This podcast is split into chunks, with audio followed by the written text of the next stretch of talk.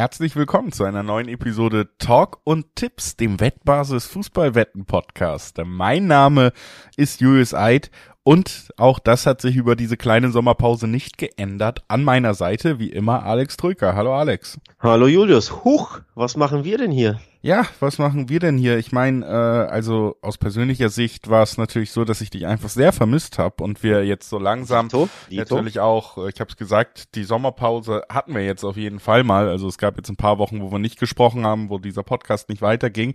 Jetzt geht's ja zumindest so langsam in den Wettbewerbsmodus. Nächste Woche spielen unsere Frauen oder die deutsche Frauennationalmannschaft auch äh, eine Weltmeisterschaft. Da wollen wir dann nächste Woche drüber reden und wir haben uns gedacht, hey, damit wir so langsam mal warm werden, damit ihr uns auch mal wieder hören könnt, wir uns wieder hören könnt, steigen wir diese Woche schon wieder ein mit einer neuen Episode Talk und Tipps, damit da mal wieder was im Feed auftaucht. Wir haben uns gedacht, wir nutzen das Ganze jetzt dann doch nach ein paar Wochen im Sommer, reden einmal drüber, was jetzt der Stand ist in der Bundesliga, was die Top-Transfers waren und vielleicht auch, wo die Top-Teams noch Bedarf haben, wer gut dasteht und wer vielleicht nicht so gut dasteht zum jetzigen Zeitpunkt. Also so ein kleines Transfer-Update Bundesliga von uns heute, damit wir uns alle mal wieder auf den Stand bringen und dann natürlich auch gespannt beobachten können, was in den nächsten Wochen passiert, bevor die Bundesliga dann losgeht wir dann auch nochmal ein abschließendes Fazit und natürlich auch unsere Saisonvorschauen wirklich machen können. Aber heute kleines Zwischenupdate, was ist passiert auf dem Markt. Wir gucken vor allen Dingen auf die Top-Teams heute, weil wir es auch gerne kurz halten wollen. Es ist ein wenig, hallo, wir sind zurück. So wollen wir es machen heute. Und wir wollen natürlich auch noch ein paar Hinweise loswerden, bevor wir sprechen. Sportwetten sind ab 18 nicht für Minderjährige gedacht. Und alle Quoten, die in diesem Podcast genannt werden, sind Angaben ohne Gewähr, einfach weil sich die Quoten nach dem Aufnahmezeitpunkt jederzeit noch verändern können. Zu guter Letzt, Sportwetten können Spaß, aber auch süchtig machen. Und wenn das Ganze bei euch zum Problem wird, könnt ihr euch an den Support der Wettbasis wenden, sei es per Mail oder per Live-Chat oder ihr guckt mal auf Spielen minus mit ähm, vorbei. Auch da gibt es erste Hinweise. So, langes Vorwort, aber dafür auch schon erklärt, was wir heute machen wollen, Alex. Kleiner Transferüberblick und das vor allen Dingen für die Bundesliga, vor allen Dingen für die Top-Teams. Und ja, was für eine Mannschaft fällt dir denn ein, wenn man sagt Bundesliga Top-Teams? Kommt dir da irgendein Name in, in, in den Kopf? Äh, der BVB, ne? Den willst du jetzt hören als erstes, oder? Ne, ich äh, bin da ganz offen. Theoretisch äh, habe ich jetzt gedacht, die, die einzig wahre Antwort ist FC Bayern, wenn man ehrlich ist, aber. Na, ein, ähm, Moment, Moment, eigentlich ist die einzig wahre Antwort der erste FC Union Berlin, denn der kauft ja durchaus interessante Namen ein oder angelt sich interessante Spieler und untermauert so ein bisschen das Standing zum neuen Top-Team im Sinne von Champions League haben sie schon erreicht, also Top 4 sind sie schon. Und sie kriegen jetzt durchaus illustre Spieler an Land gezogen. Also von daher neues Top-Team Union. Fragezeichen. Kann man ja, das so sagen, äh, ne? Werden wir, werden wir drüber sprechen können und vielleicht am Ende ja auch so ein kleines Fazit ziehen können. Wer ist denn jetzt oder wer entwickelt sich zum Top-Team? Wer hat vielleicht auch den besten Transfersommer gehabt? Ich glaube, so für die Übersicht würde ich trotzdem jetzt mal sagen, wir gehen das ein bisschen tabellarisch durch erstmal. Letztes Jahr hatten wir eine Abschlusstabelle, wo am Ende dann doch der FC Bayern München oben stand, auch wenn es denkbar, denkbar knapp war. Bedeutet ja auch so ein bisschen, wenn man sich die letzte Saison angeguckt hat, vielleicht ist da durchaus Bedarf bei den Münchnern nochmal nachzulegen und man hat auch gehört, sie sind bereit, Geld auszugeben. Trotzdem bis jetzt ein äh, nominell dann eher ruhiger Sommer bei den Bayern. Es gibt natürlich all diese Gerüchte, ne, aber wenn man wirklich mal aufs Papier guckt, hat man sich zweimal ablösefrei in der Bundesliga bedient. Das ist sowieso das Metier der Bayern. Ablösefrei bei Konkurrenten Spieler holen. Dieses Mal ist es Konrad Leimer von RB Leipzig gewesen und dann das hat sich relativ schnell erst nach Saisonende entwickelt. Ne? Rafael Guerrero von Borussia Dortmund, da hat man bis zum letzten Spieltag nichts von gehört. Da muss man sagen, Chapeau, dass das im Meisterschaftskampf vielleicht nicht rauskam, dürfte schon Gespräche gegeben haben lief auch schon mal anders in der Vergangenheit, solche Geschäfte. Mhm. Ja, aber das ist tatsächlich jetzt erstmal das, was da steht, ne? Konrad Leimer, Rafael Guerrero, das ist das Erwähnenswerte. Auf der anderen Seite hast du äh, Cancelo, der zurückgeht als Linksverteidiger. Könnte man vielleicht sagen, ein bisschen Guerrero der Ersatz, in Anführungszeichen, auch spielstark, auch Linksverteidiger, technisch stark, vielleicht trotzdem anderes Niveau, das kann man vielleicht so sagen. Und Lucas Hernandez geht, äh, bisschen überraschend. Eigentlich war er auch als Zukunftsspieler geplant, geht für 45 Millionen. da soll Kim Min Jae von Napoli folgen. Muss auch folgen, denn äh, in der Abwehr besteht Bedarf, ne? Nicht nur in der Abwehr, im Sturm natürlich auch, kommen wir gleich drauf, aber klar, in der Abwehr, glaube ich, musst du auf jeden Fall was tun. Guerrero ist ja sowieso polyvalent einsetzbar, ne? Hat ja ähm, häufig beim, beim BVB auch im Mittelfeld gespielt. Also wenn da Davis auf links wirbelt, könnte ich mir auch gut vor und fit ist, logischerweise, und dann, glaube ich, auch gesetzt ist, dann könnte auch Guerrero ein bisschen weiter vorne oder eben so im zentralen Mittelfeld zum Einsatz kommen, situativ. Also ablösefreien, sehr, sehr interessanter Transfer ohne dass er jetzt unbedingt Stamm, Stamm, Stamm, Stamm sein muss. Aber ich glaube, der, in der Breite macht das sehr viel Sinn, vor allem weil er nichts kostet. Und Leimer, glaube ich, ist schon fürs zentrale defensive Mittelfeld ein klasse Transfer für die Bayern, den sie auch irgendwo bitter nötig hatten zuletzt. Ähm, da neben Kimmich da abzuräumen. Goretzka war ja nicht immer so ja, in Topform und auch nicht immer fit. Also da, glaube ich, ähm, hilft Leimer den Bayern wirklich auch in der Spitze, im, in der Stamm, elf enorm weiter. Aber klar, es gibt noch große Fragezeichen. Das eine ist die, die Innenverteidigung und dann natürlich ganz vorne im Sturm. Da muss sich auch was tun. Da wird sich vielleicht auch was tun im Sinne von der, mit der größte Name der Insel könnte kommen, nämlich der Kapitän der englischen Nationalmannschaft, Harry Kane. Da gibt's Gespräche mit Spurs, mit Daniel Levi, dem Spurs äh, Boss, und natürlich mit Harry Kane selbst, wobei der wohl offenbar schon grünes Licht gegeben hat. Ich bin gespannt, ob Bayern da wirklich einen 100 Millionen Transfer eintütet. Wäre ja dann der Rekordtransfer der Bundesliga. Ja, es ist, ähm, ich, es hängt relativ viel an dieser Stürmerposition, finde ich, um dann final zu sagen, wie Bayern aufgestellt ist, weil ähm, natürlich haben wir erstmal, das gehört auch noch dazu, zwei finde ich, ziemlich namhafte Spieler, die durchaus noch gehen könnten direkt, nämlich Sadio Mané soll ja zumindest immer mal im Gespräch sein, dass der nach einem sehr, sehr ähm, unglücklichen Jahr gehen könnte. Und Leon Goretzka soll, den hast du angesprochen, auch verkaufbar sein, zumindest in diesem Sommer. Das wären ja größere Namen, die gehen würden. Bin da aber, aber bei dir gerade Goretzka im Aber er hat doch gesagt, er will nicht weg, ne? Goretzka. Hm? Goretzka hat, meine ich, gesagt, er möchte bleiben. Ja, Manni hat auch gesagt, er möchte bleiben. Trotzdem hat man, glaube ich, oft genug gehört, dass beide zum Verkauf stehen würden, prinzipiell. Und da kann sich natürlich immer noch das ein oder andere lukrative, sage ich mal, zumindest Premier League Angebot für Goretzka ergeben. Das könnte ich mir schon vorstellen.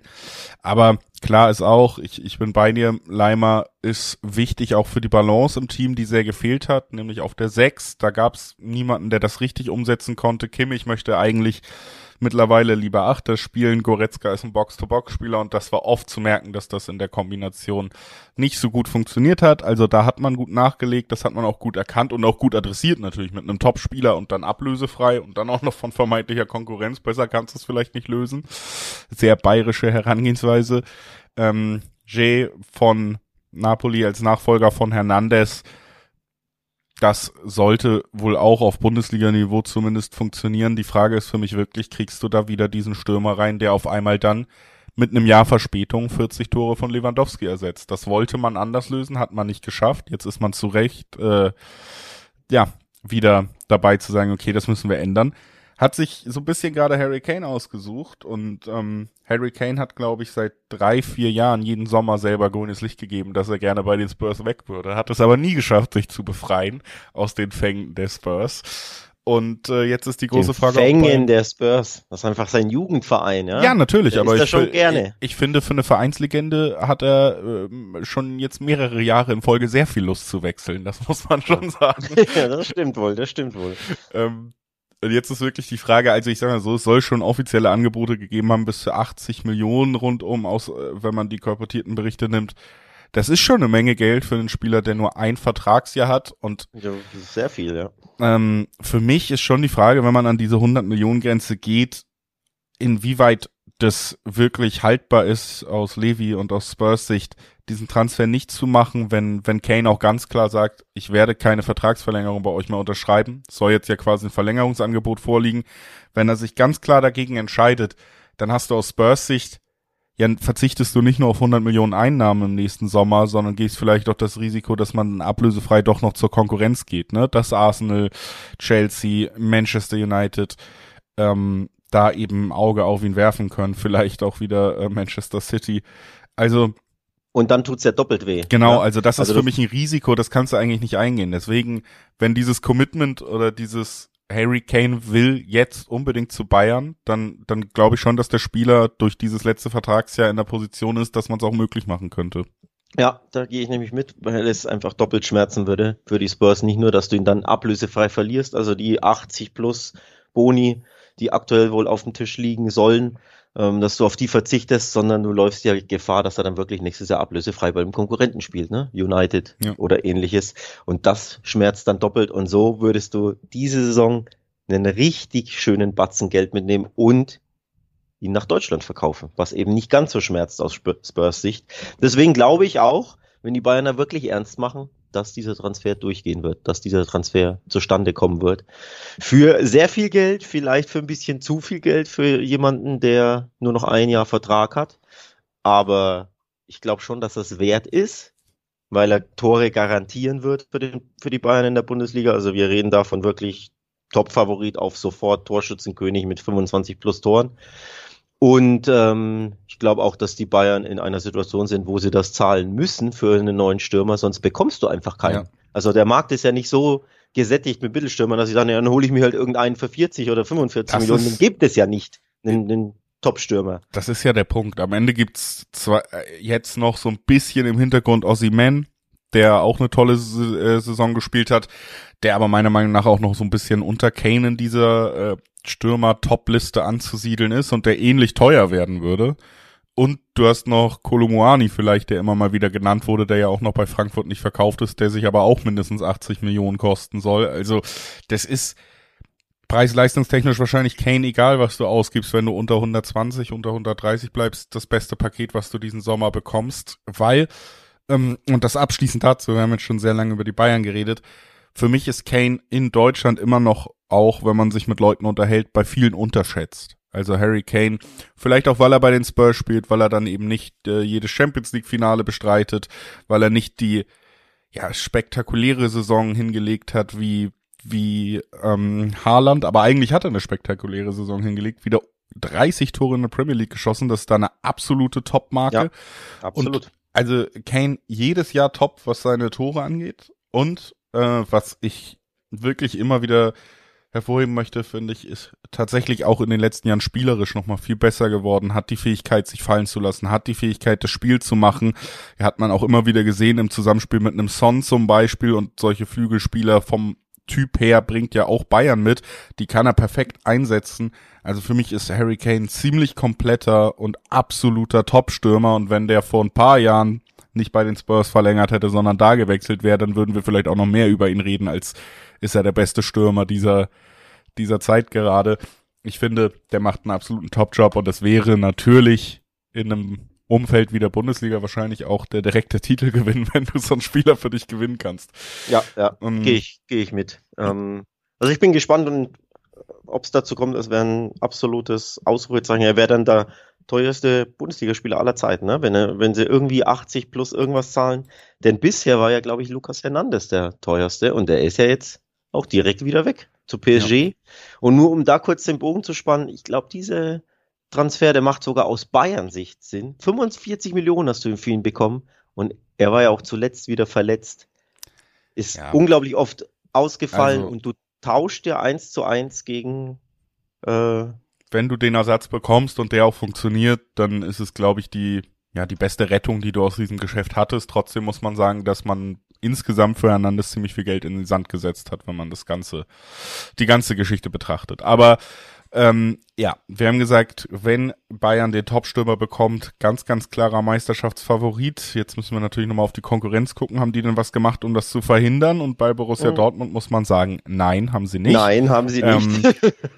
Ähm, ganz bemerkenswerter Sommer aus einer gewissen Sicht für Borussia Dortmund bis jetzt, weil man sich eigentlich ein Jahr lang bemüht hat, sportlich, aber auch was den Trainer angeht, so ein ja, so ein positives Gefühl zurück in den Verein zu bringen. Und das gipfelte natürlich in einer sehr knapp verpassten Meisterschaft, aber auch einem Gefühl von, ähm, ja, die Einigkeit im Verein ist da und nächstes Jahr, da probieren wir es erneut. Und dann hat man mit Abstand den besten Spieler des Kaders abgegeben mit Bellingham. Das kam natürlich nicht so überraschend, dass er geht.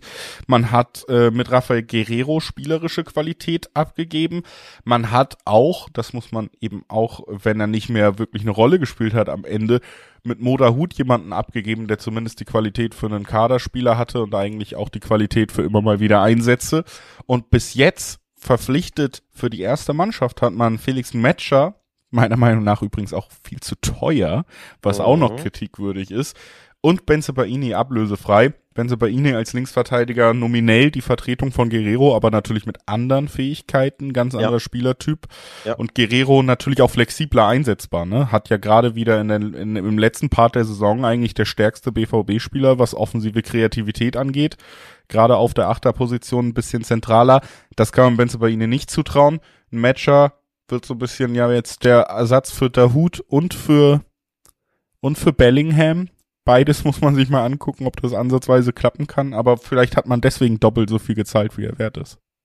Vielleicht deswegen. Ähm, ja, es ist ein sehr, sehr ernüchternder Sommer aus BVB sich bisher. Natürlich hat das Transferfenster noch eineinhalb Monate offen, ne? bis Ende August. Da kann noch viel passieren, aber man hat irgendwie das Gefühl, hier so ein bisschen steckt der BVB im Sand und kommt nicht so richtig voran. Und äh, ja, hat Probleme, seine oder andere Spieler, interessantere Spieler vielleicht sogar an, an Land zu ziehen. Also Benzebaini, klar, ne, ablösefrei wieder, da machst du nichts falsch und du brauchst ja hinten links jemanden und du brauchst doch jemanden, der einfach ein bisschen defensiv stärker ist.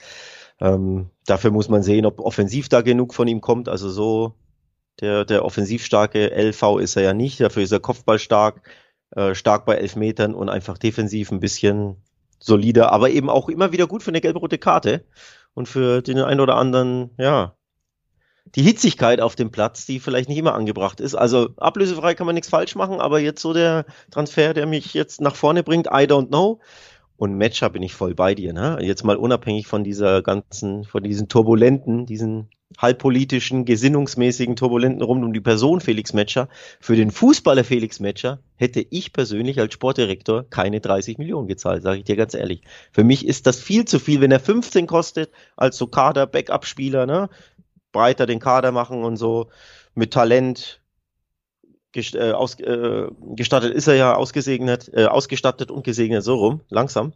Äh, ist er ja aber 30 Millionen, das ist für mich viel zu viel. Der hat der BVB overpaid und ähm, mir reicht das ja auch noch nicht. Also Bellingham durch einen Matcher ersetzen, das klingt schon irgendwie nach, ja, weiß ich nicht. Und das ist auch so mein Gefühl. Also da muss auch einfach noch mehr kommen beim BVB. Das ist ein bisschen zu wenig bisher. Deswegen gehe ich bei dir mit. Es ist ein sehr ernüchternder Sommer bisher. Ja. Also du hast ähm, Al Alvarez von Ajax hat man ja dann nicht bekommen. Ne? Den wollte man ja eigentlich als Sechser, um dann festzustellen, ja, Moment, aber wir haben ja Emre Can als Sechser, der war ja im letzten Halbjahr gut. Ja, ja ein bisschen okay, undurchsichtig, wie das am Ende ablief, äh, war ja dann auch die, die Aussage, dass Alvarez zu teuer wurde, hätte übrigens ungefähr dann dasselbe kosten sollen wie ein Matcher und vielleicht hätte man da dann eher härter verhandeln sollen mit Wolfsburg als mit Ajax, aber auf jeden Fall muss man bis jetzt sagen, man hat qualitativ verloren. Man hat auch verloren, was die Kreativität angeht, ganz, ganz klar bis jetzt, einfach durch den Ersatz.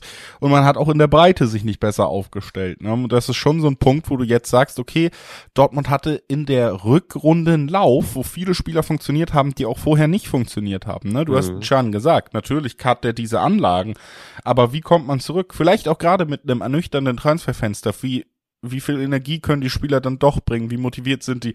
Fällt einer von denen wieder ein Loch, dann hast du ziemlich schnell ein Problem. Dasselbe gilt für den Angriff, wo du natürlich jetzt voll darauf baust, dass ein Adeyemi seine Form behält, die er aber eben auch nicht das ganze Jahr hatte. Da kann man vielleicht ja noch optimistischer sein als bei Malen, der auch seine guten Anlagen dann gezeigt hat, das aber eineinhalb Jahre nicht getan hat zuvor. Ganz genau. Ne? Übrigens Emre Can ja ähnlich, ne? Der ist genau, ja auch schon auch drei Jahre da und hat in drei Jahren ein halbes gutes Jahr gehabt. Genau.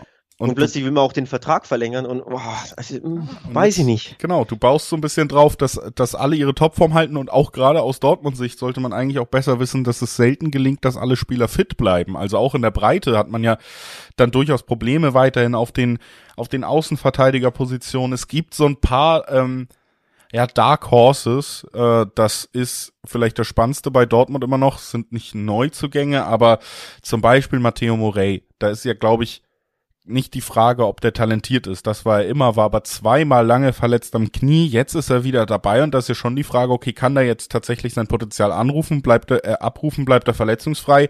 Hast du da vielleicht eine sehr spannende Alternative für die Rechtsverteidigerposition, die auch wieder ein bisschen spielstärker ist, vielleicht noch als Marius Wolf, andere Qualitäten hat? Dann hast du auf den Außenpositionen offensiv sehr junge Spieler, wo du gucken musst. Ein Jamie Bino Gittens immer wieder tolle Anlagen gezeigt, aber auch wieder verletzt. Hat da ja auch immer Probleme, ne? Da sind wir wieder in dem Bereich. Auf der anderen Seite ein Duranville, der äh, 20 Minuten im letzten Saisonspiel bekommen hat, jetzt bei der Vorbereitung auch mitspielt, dem man auch viel zutraut, aber der natürlich auch ja, ich, du kannst dich nicht darauf verlassen, dass ein 17-Jähriger, der gerade auch aus einer längeren Verletzung im letzten Jahr kommt, direkt alles einreißt. Das wäre natürlich äh, fahrlässig, dich darauf zu verlassen. Ne? Also es gibt so ein paar Punkte, wo man sagen kann, das könnte spannend werden bei Dortmund, aber ich bin bei dir. Bis jetzt macht es wenig Mut. Es fehlt mir auch total der Mut in den Handlungen auf dem Transfermarkt oder die Ansage, mit der man allen nochmal sagt, hey, Letztes Jahr war es die Tordifferenz. Natürlich versuchen wir jetzt besser zu sein als letztes Jahr und die Titel zu holen. Ne? Wir geben noch mal Gas, wir legen nach. Wir sind Konkurrent, so verhält man sich nicht. Interessanterweise, ja, selbst beim Finanziellen muss man jetzt sagen, wenn man wirklich alles erstmal bare Münze nimmt, was Funktionäre sagen, so wie Sebastian Kehl sagt, mal gucken, ob wir überhaupt noch jemanden verpflichten. Ähm, wenn man diese 100 Millionen erstmal plus ja auch noch Boni, die in Aussicht stehen für Bellingham eingenommen hat, dann insgesamt 30 Millionen für Spieler ausgibt und das auch äh, ja bewusst den Kader dafür verschlechtert. Ich weiß nicht, ob das wirklich sein muss. Es gibt andere Vereine, die haben zumindest schon mal ein Budget plus äh, Spielereinnahmen, die man dann in den Kader investieren kann. Bei Dortmund hat man manchmal das Gefühl, äh, 70 Prozent aller Ablösen gehen in einen, in einen Sicherheitstopf und ja. äh, der Rest wird dann irgendwie verteilt und Budget für Transfer gibt's sowieso nicht. Also erstmal müssen wir jemanden verkaufen und dann haben wir ein Budget. Ja. Also sie haben ja viel eingenommen in den letzten Jahren. Ne? Wir denken an Dembele und Aubameyang, an Sancho und jetzt an Bellingham und an Haaland. Das sind ja allein Top 5 Monster-Transfers, die unfassbar viel Geld in die Kassen gespült haben. Aber dieses Geld so wirklich reinvestiert wurde es nur hier und da mal ein bisschen, aber nie so richtig. Ne? Ähm, also klar, Malen hat ein bisschen was gekostet, sogar André Schürle damals hat ja ein also bisschen also du was kannst das, glaube ich, schon in aber, diesen 25er Millionen Transfers viel aufrechnen und dann immer sagen, ja, ne, Steuer wird noch abgezogen, man kriegt nicht das, was draufsteht. Aber ich finde, gerade in diesem Jahr muss man sagen, theoretisch muss der Verein doch sagen, wir haben 30 bis 50 Millionen in der Vereinsgröße, um unseren Kader zu verbessern. Dann verkaufen wir Bellingham für 100. Jetzt ja. haben wir 100 Millionen, die wir ausgeben können, Leute. Ja. Äh, jetzt, ja, eigentlich ja 150 dann. Ja, quasi. Also ja, das würde ich mir konservativ rechnest, wie gesagt, da sollte einfach irgendwie noch mal was kommen, ne? Da muss was kommen. Wir sind uns einig, um, um jetzt den BVB-Part abzuschließen. Ja. Da muss noch was kommen. Es ist ja auch noch ein bisschen Zeit. Alleine Kehls Aussagen machen nicht so richtig viel Hoffnung, aber ich glaube, da wird schon irgendwas passieren. Ansonsten gehen Sie ganz ehrlich blauäugig in die Saison hinein, ähm, denn ja. der Kader hat sich so verschlechtert und ich glaube auch nicht mehr, dass sie so noch mal so eine Monsterrückrunde spielen können, wo alle Spieler, die zuletzt eigentlich enttäuscht haben, also ne, Malen, Brandt, Chan, seit Jahren schwimmen die nur so mit, dass die alle plötzlich Top vorhaben. Ich bin mir nicht sicher, ob Und das wiederholt werden kann. Sind, ne? Und auch fit sind, klar. Und deswegen, ja, da muss noch was passieren beim BVB. So. So, das sind die beiden Top-Teams der Liga im letzten Jahr gewesen. Ich sag mal so, stand jetzt ähm, beide noch nicht so richtig abgeliefert. Bei Bayern gibt's aber deutlich vielversprechendere Gerüchte oder auch konkrete Sachen. Kim Jae ist schon ziemlich äh, konkret auch. Also gerade bei Dortmund, das macht echt Sorge und ich bin da auch bei dir, äh, wenn man da nicht aufpasst, dann, dann wird man hart um die Top 4 kämpfen statt um den Titel, denn ähm, ich würde sagen, lass uns nochmal relativ schnell jetzt, nachdem wir ausführlich über die beiden ganz Großen gesprochen haben, gucken, was macht da die Konkurrenz um, im, im, im Kampf um die Champions League? Und da muss man einfach sagen, wir haben auf Platz drei die Leipziger, die haben natürlich zwei harte Verluste hin oder drei harte Verluste hinnehmen müssen, du hast völlig recht. Konrad Leimer zu den Bayern ablösefrei, tut weh. Ein Kunku zu Chelsea und Joboschlei zu Liverpool. Das sind dann aber auch zumindest wieder 130 Millionen gewesen, die man mit beiden einspielen konnte. Also da sind in der Zentrale eigentlich die drei besten Spieler weggebrochen. Das ist schon eine ganz, äh, ja, das ist auf jeden Fall ein harter Verlust, muss man schon und, mal so sagen. Und es droht ja sogar der vierte Abgang in Guardiol, ne? den Man City möchte. Und ich glaube, äh, Joschko Guardiol hat ja auf äh, Instagram eine kryptische Message All Good Things Take Time oder irgendwie sowas gepostet. Also das klingt ja auch, also nicht nur, dass wenn Man City einen Spieler will, in der Regel bekommen sie ihn ja auch, weil es da an Geld einfach nicht mangelt und weil auch RB Leipzig da ein, ein hohes Angebot nicht ausschlagen kann. Also ich glaube, der Transfer steht uns auch noch bevor und dann wäre das der vierte Eckpfeiler einer Mannschaft. Also drei, zwei wären ja schon viel, ne? Drei sind es mit Soboslai, Kunku ja. und Leiber und das wäre aber der vierte. In jedem Mannschaftsteil ähm, würdest du dann den neuralgischen Punkt schlechthin deiner Mannschaft verlieren. Also einen Innenverteidiger, den defensiven Mittelfeldspieler, den Offensivspieler auf den Flügeln und deinen Stürmer, deinen rumwuselnden Torgaranten in, in Kunku. Boah, das ja. ist ein Aderlass. Ja, Schlimm. gut. Also bin ich absolut bei dir, das tut richtig weh und da sind einfach viele Fragezeichen, weil es eben nicht so eingespielt ist. Ne? Trotzdem hast du jetzt die Vorbereitung, viele Neuzugänge sind auch schon da. Es ist ja auch äh, Roses erste richtige Vorbereitung, also ich traue ihm das schon zu, dass er auch die neuen dann irgendwie integriert kriegt. Ähm, und dann hast du meiner Meinung nach natürlich die Fragezeichen, weil diese Abgänge so namhaft sind. Du hast aber auch ganz viel Potenzial und äh, das macht Leipzig für mich zumindest spannend. Ich kann mir nicht vorstellen, dass man da richtig abstürzt. Du hast mit Baumgartner jemanden von von der TSG geholt, der in der Bundesliga ähm, überzeugen konnte schon, der ein spannender, auch immer noch junger Spieler ist. Du hast mit äh, äh, Seschko jemanden und mit Seiwald jemanden geholt, beide aus Salzburg halt, ne? Äh, gute Deals für sich selber abgeschlossen, die auf jeden Fall auch über Potenzial verfügen. Und wenn wir diese drei jetzt erstmal nur nehmen, dann hast du ja eigentlich schon diese Achse, außer die Innenverteidigung, aber da ist eben noch nichts fest, so ein bisschen ersetzt. Hast dazu noch Cavallo auf der Bank, Fabio Cavallo von Liverpool, der auch super Anlagen hat und glaube ich gerade in der Bundesliga, das ist eine Liga, da könnte das schnell äh, ein Shootingstar werden, wenn man ihm die Zeit gibt. Und jetzt kurz vor Abschluss steht natürlich noch nicht mit Unterschrift da, aber man soll sich offiziell einig sein, schon beim Medizincheck am heutigen Tag. Openda auch noch für den Mittelsturm, super schneller Spieler, der gerade für die Bundesliga, gerade fürs Leipziger System auch die Anlagen hat, um da zu funktionieren. Ne? Ähm, ja, für 40 Millionen übrigens. Und dann sind wir hier bei, bei Ausgaben über 100 Millionen schon die die Leipziger dann in diesem Sommer getätigt haben. Also ja, namhafte Abgänge, aber man kompensiert es auch irgendwie, ne? Mit interessanten Spielern, mit jungen Spielern, mit sehr talentierten Spielern, aber also Seiwald, Sesko und auch dann Openda ähm, könnten in Zukunft mittelfristig wirklich, wirklich die nächsten super interessanten Spieler sein, die dann subsequent auch wieder wechseln auf die Insel oder sonst wohin, halt in zwei oder drei Jahren. Aber kurzfristig äh, glaube ich nicht, dass diese Transfers direkt Leipzig zum Bayernjäger in der kommenden Saison machen. Nein, Wie aber gesagt, ich glaube, zwei, drei Jahren ist was anderes. Ich glaube, es stabilisiert sie im Kampf um die Champions League. Also, was heißt stabilisiert, aber es hält sie in dieser das Top 4 auf jeden Fall. So signifikant äh, der Aderlass ist, was, was die Abgänge angeht, finde ich. So groß ist das Potenzial und so sehr traut man dann Leipzig und auch Rose eigentlich zu, das irgendwie mitzunehmen. Das schon, aber wir reden ja von, können sie Bayern herausfordern und da ist der, der Aderlass zu groß, vor allem in alleine in, in Kunku. Das du. ist dein Torgarant, der dir immer seine 20 plus Tore garantiert. Und nur, dass der wegbricht, sorgt dafür, dass Leipzig nicht an die Bayern heranrückt. So will ich es formulieren. Das stimmt, aber du hast ja von Anfang an gesagt, äh, wenn ein Verein an Bayern ranrückt, dann Union Berlin. Äh, warum ist das so? ja, zum einen muss man einfach sagen, ob sie heranrücken, sei mal hingestellt, aber sie wollen sie natürlich da oben konsolidieren in den Top 6. Und ich glaube, das können sie bei den Transfers auch. Also das sind richtig, richtig spannende Spieler, auch wieder mit, mit einer Upside talentierte Spieler. Natürlich der ein oder andere nur geliehen. Also wir denken da an äh, Brandon Aronson von, von Leeds United, der wurde geliehen. Das ist ein sehr interessanter 22-jähriger offensiver Mittelfeldspieler aus den USA.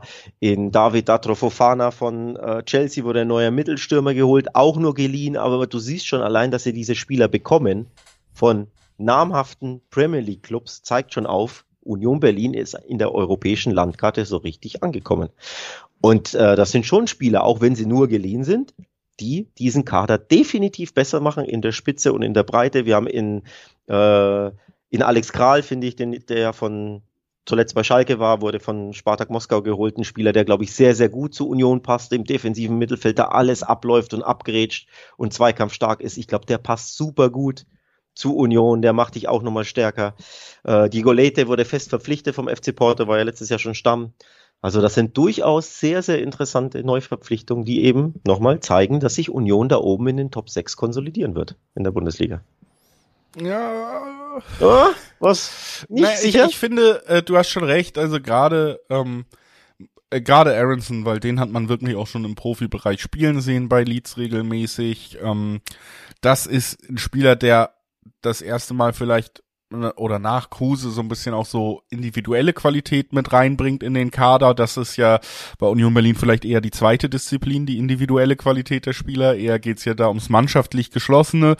Und das ist natürlich mit den Spielern, die du sonst angesprochen hast, sicherlich möglich. Ähm, aber ich sehe auch nicht, dass diese Mannschaft sich jetzt in großen Schritten qualitativ komplett äh, ja anders aufstellt. Ich glaube, wir sind uns alle einig, dass Urs Fischer da einen tollen Job macht, dass die Mannschaft gemeinschaftlich einen tollen Job macht, aber sprechen hier immer noch nicht über einen Kader, der eigentlich in der Top 4 anzusiedeln wäre, wenn man nicht überperformen würde über die individuelle Qualität der einzelnen Spieler. Und das sehe ich auch in diesem Jahr natürlich noch nicht geändert, aber es ist das erste Jahr mit Champions League Money. Vielleicht kommt ja auch noch ein bisschen was. So viel hat man auch noch nicht ausgegeben in diesem Sommer, bleibt da auch eher konservativ. 10 Millionen sind es insgesamt und äh, deswegen, ich bin da auf jeden Fall gespannt, was man nachlegt, aber für mich ist äh, ja Union Berlin ein Verein, der mit dem Schwung der letzten Jahre, jetzt aber auch mit der Champions League Belastung wahrscheinlich irgendwie um Europa kämpfen wird und das äh, ist immer noch ein großer Erfolg aus deren Sicht, aber mehr sehe ich da auch nicht unbedingt. Ähm, aber um Europa kämpfen ist ja eben jenes Konsolidieren, das ich meinte. Absolut. Dass du dich da einfach etablierst in den ja, Top 7. Europa ist ja auch, auch Platz 8. Ne? Kämpfst ja um Europa, dich, dich da als Union Berlin etablieren, ist ja eben eine herausragende Sache und ich glaube, da sind sie auf einem sehr guten Weg. Ja.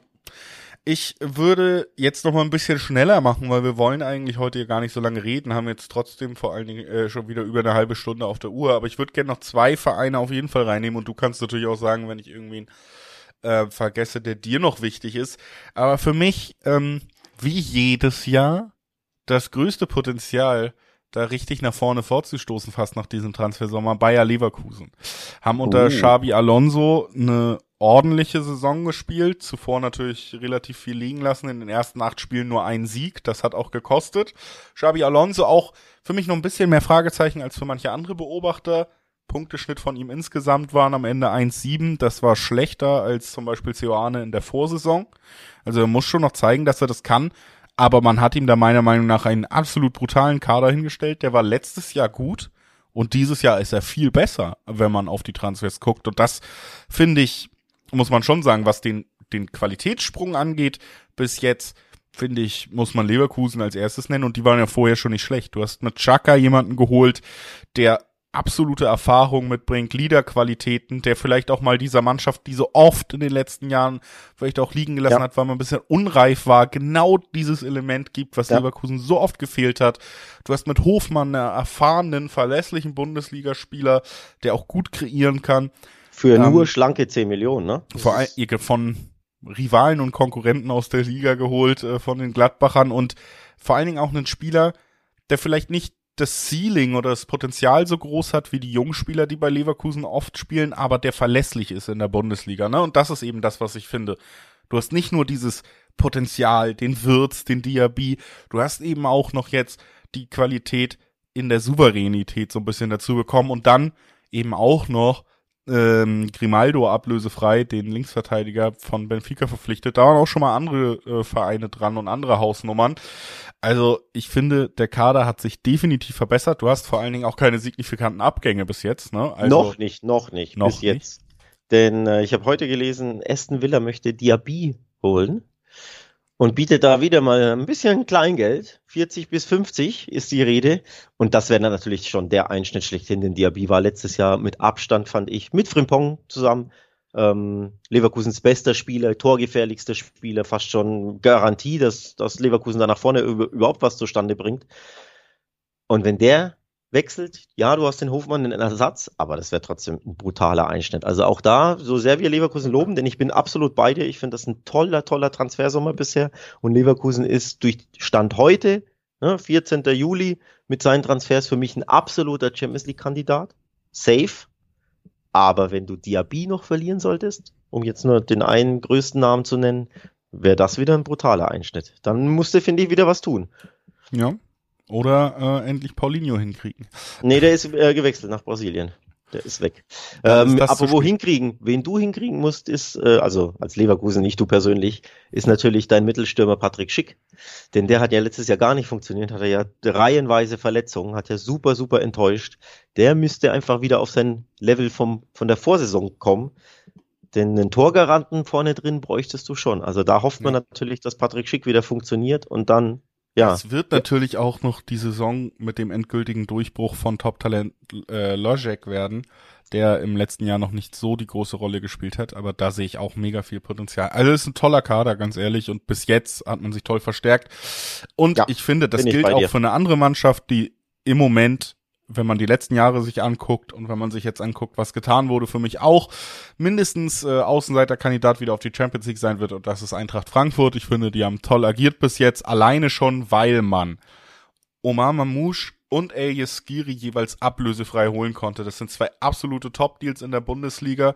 Gerade Skiri bei Mamouche bin ich mir nicht sicher, aber bei Skiri gehe ich mit. Ja. machst du, glaube ich, zumindest nichts verkehrt. Aber äh, nee, Skiri finde ich, äh, Skiri ein absolut klasse Deal. Äh, da hätten sich noch ganz andere Mannschaften drum bemühen sollen, gerade weil er eben ablösefrei war. Dann hast du auch noch Robin Koch, erstmal nur eine Leihgebühr für ihn, kommt ja von Leeds und damit auch ein ja, Nachfolger für einen Dicker, der ja geht äh, auf der Innenverteidigerposition. Gleichzeitig Knauf fest verpflichtet. Gerade in Gunn kam hohes Potenzial als Mittelstürmer, auch für einen sehr günstigen Preis, weil Hertha abgestiegen ist, nur vier Millionen. Du hast äh, Junior Dina Ibimbe von äh, PSG geholt, 6,5 Millionen, auch unter offiziellem Marktwert, ne? Und dann hast du eben auch noch äh, mit, mit Larson und mit Pacho jeweils sehr junge Spieler geholt, die sicherlich auch über Potenzial verfügen, die reinfinden können, aber auch die Zeit haben reinzufinden, weil wir haben darüber geredet, man hat sowohl die direkten Verstärkungen als auch das Potenzial reingeholt. Und wir reden auch noch über die Verpflichtung von äh, Vehi aus der Ligue 1. Da äh, letztes Jahr 19 Tore geschossen, sehr junger französischer Stürmer. Und dass die bei Eintracht funktionieren, hat man auch schon im letzten Jahr gesehen. Also für mich ein Team, was auch richtig, richtig abgeliefert hat bis jetzt. Ja, ich finde die Transfers tatsächlich auch sehr, sehr spannend. Ähm, sehr interessante Kaderentwicklung die es da gab. Max wurde ja auch verpflichtet, wurde, war schon letztes Jahr vom PSW aus äh, Eindhoven ausgeliehen. Passt, finde ich, super zu Frankfurt, wurde jetzt für, ich glaube, schlanke zwei Millionen geholt. Also allein das ist für mich ein Top-Transfer für den, für den Preis, weil er super zur Eintracht passt. Und dann eben die anderen Namen, die du genannt hast, Robin Koch, ähm, schön ihn wieder in der Bundesliga zu sehen, nachdem ja abgestiegen ist. Da bin ich sehr gespannt. Ich glaube, der könnte auch sehr, sehr gut passen. Skiri ist eine Top-Verstärkung natürlich. Ne? Der, vielleicht der beste Sechser der vergangenen Bundesliga-Saison, wenn man so Kimmich ein bisschen ausklammert, weil der ja alles so ein bisschen macht. Oder wenn man die Bayern mal ausklammert, ne, war er vielleicht der beste Sechser über die ganze Saison gesehen.